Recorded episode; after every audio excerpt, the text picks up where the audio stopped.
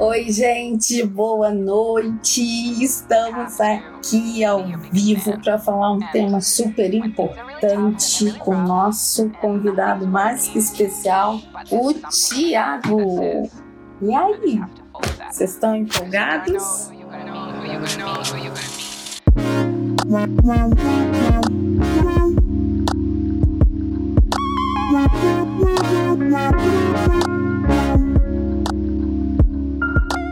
Olá, boa noite, Raquel. Tiago, boa noite, tudo bom? Tudo ótimo. Como é que você tá? Como é que todos estão, né? Começando mais uma live depois de um tempão que a gente não, não faz live, né?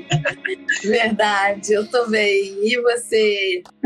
Maravilha, tudo ótimo, né? Hoje tá atendendo bastante, né? Terminamos quase agora o nosso, nosso atendimento, mas a gente está aqui mais uma vez agradecendo né, o convite também. E acho que é um tema, né, que nós falamos muito sobre relacionamentos, né, Raquel? E falar de família tóxica é, não tínhamos falado ainda, é super pertinente, né? E talvez até o quanto vir de uma família tóxica pode impactar nos relacionamentos amorosos dessa pessoa, enfim. Então acho que a gente tem muito assunto para tratar hoje, né? E boa noite a todo mundo que está chegando aí também. Verdade. E aí, Tiago, seu público ficou animado com esse tema? Super animado, né? Botei lá o marcador do, do, do horário da, da, data da live com o tema, né? Muita gente marcou, então já vi que tem um pessoal chegando aos pouquinhos aí. Mas sim, o público é animado e, e não só o público, né? Mas até na terapia essa semana, uh, duas pessoas vieram, viram, né? A propaganda sobre a live, a gente pontuando alguma coisa ali e, e elas trouxeram o tema para a sessão da, da da terapia. Achei bem legal isso, porque eu acho que família tóxica sempre reverbera um pouco nos nossos atendimentos também, enfim. Então acho que as pessoas estão aí, quem não puder entrar vai ver depois, mas de antemão, né, quem entrar também é, é pode fazer perguntas, estamos aqui disponíveis, né, para tirar as dúvidas de todo mundo. Tiago, eu sei que você é um fã do Big Brother. Sim.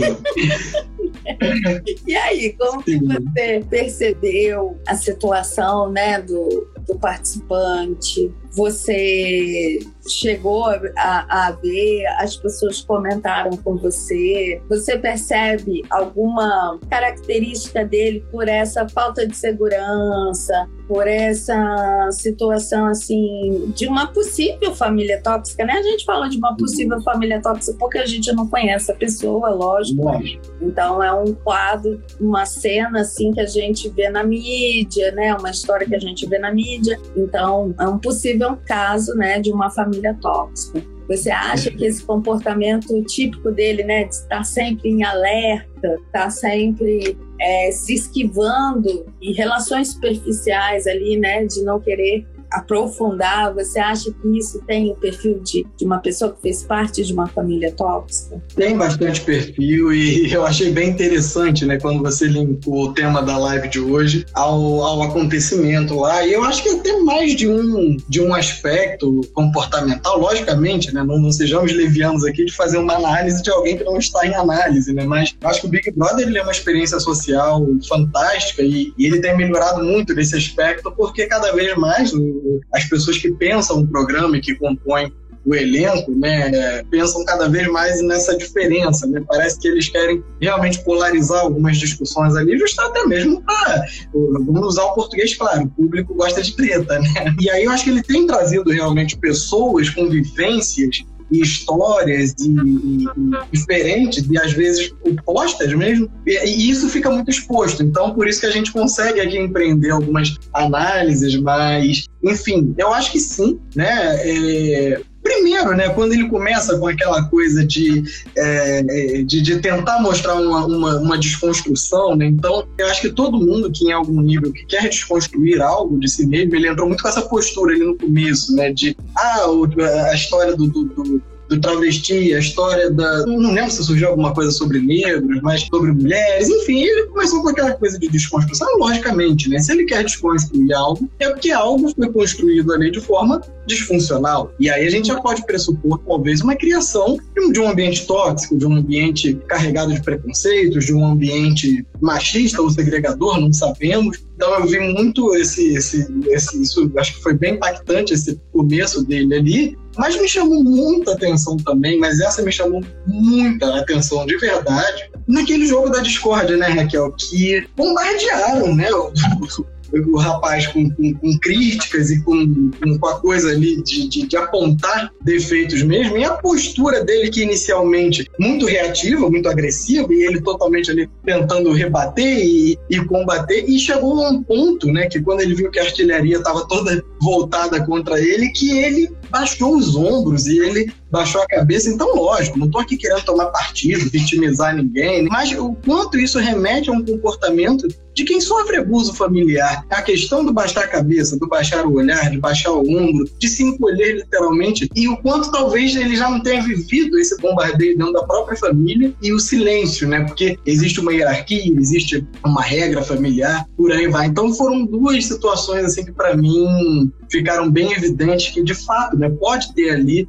uma criação tóxica, uma família, uma base tóxica, não querendo aqui ser leviano em análise nenhuma, mas é, são padrões observáveis, né? A gente não, não, não passa despercebido. Né? O irmão dele, né, foi dar uma entrevista, hum. falou, né, que depois ele passou, né, pela síndrome do pânico, que foi muito pesado, né, quando ele viu o pai propriamente, né, morto, né? Então foi uma coisa assim que abalou muito ele. Então, assim, as cenas de violência, né? Eu me lembro que ele, na última semana, ganhou o anjo. E aí, quem entrou ali para falar com ele foi duas amigas. Uhum.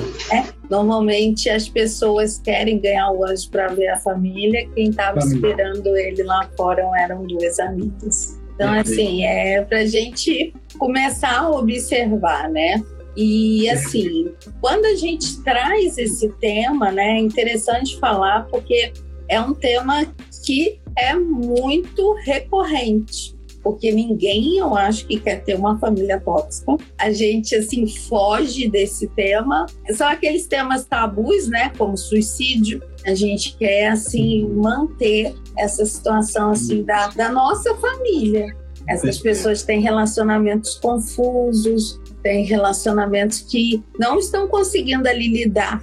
E muitas das vezes esse pai, essa mãe também são imaturos, são pessoas, né, que muitas das vezes querem ser cuidados pelos próprios filhos. É, como eu falei, né, esse tema sempre aparece na, na, na nossa clínica, né, na, nas terapias que nós fazemos. E não tem como não lembrar aqui, né, como acho que a maioria que sabe, eu sou psicanalista, né, e, e tem aquela, aquele quase que já virou meme da psicanálise, né, a culpa de tudo é da mãe, a culpa de tudo é do pai, né, e, e muitas vezes os pais têm até muita resistência quando os filhos entram em análise ou numa terapia, justamente, ah, é tudo culpa da mãe, né, e obviamente que sabemos que não é tudo culpa da mãe, não é tudo culpa do pai, mas isso não quer dizer que a família tóxica tenha que se criar uma resistência para falar sobre. E aí sim, respondendo a sua pergunta, as pessoas cada vez mais usam a terapia como espaço de se sentirem autorizadas a falar sobre essa família tóxica sem serem julgadas. Até porque muitas vezes pode parecer chocante, né? E aí é por isso que a amizade não é terapia. Você falar sobre a toxicidade da, da sua mãe para uma amiga e ela vai falar, mas amiga, ela é sua mãe. Você tem que respeitar, você tem que.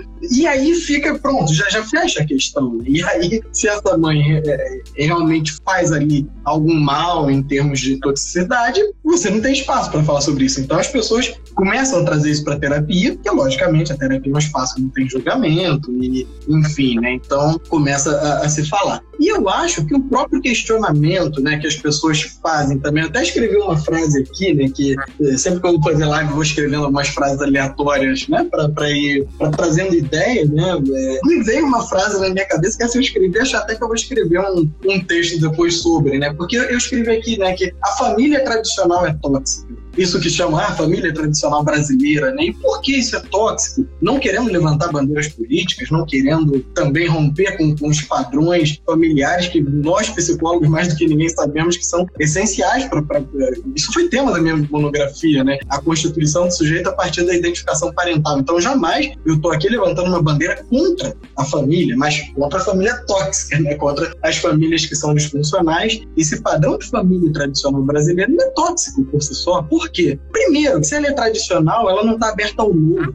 Então, como é que um filho, né, que não esteja é, é dentro dos padrões sociais aceitáveis, entre aspas, né, como é que ele vai trazer para sua família essa, essa, essas questões, essa diferença dele em, em relação à própria família? Então, muitas vezes a família sufoca essa diferença, sufoca esse potencial de desenvolvimento para onde ele quiser, para o lugar que ele quiser ser como pessoa, como eu, como um ego pensante e desejante. Então, eu, eu acho que isso aqui rende, renderia uma live só sobre esse tema aqui de família tradicional, mas eu acho que quanto mais conservadores os padrões, também não é uma bandeira política isso aqui, mas quanto mais conservadores, mais fecha-se a possibilidade de desenvolvimento, mais fecha-se a possibilidade de novos padrões. Então, e por isso, e daí vem os preconceitos, tudo que, que a gente vê enraizado por aí em algumas pessoas, né, Raquel? Então, eu acho que é um pouquinho disso, né, das pessoas se sentirem autorizadas a falarem sobre esses padrões tóxicos. Né? É verdade.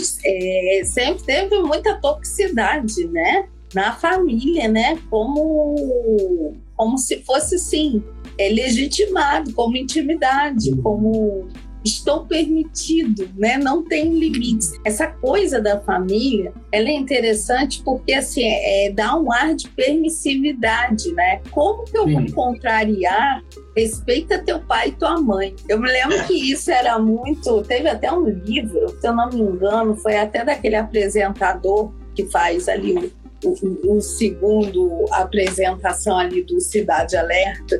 É, ah, sim. Né?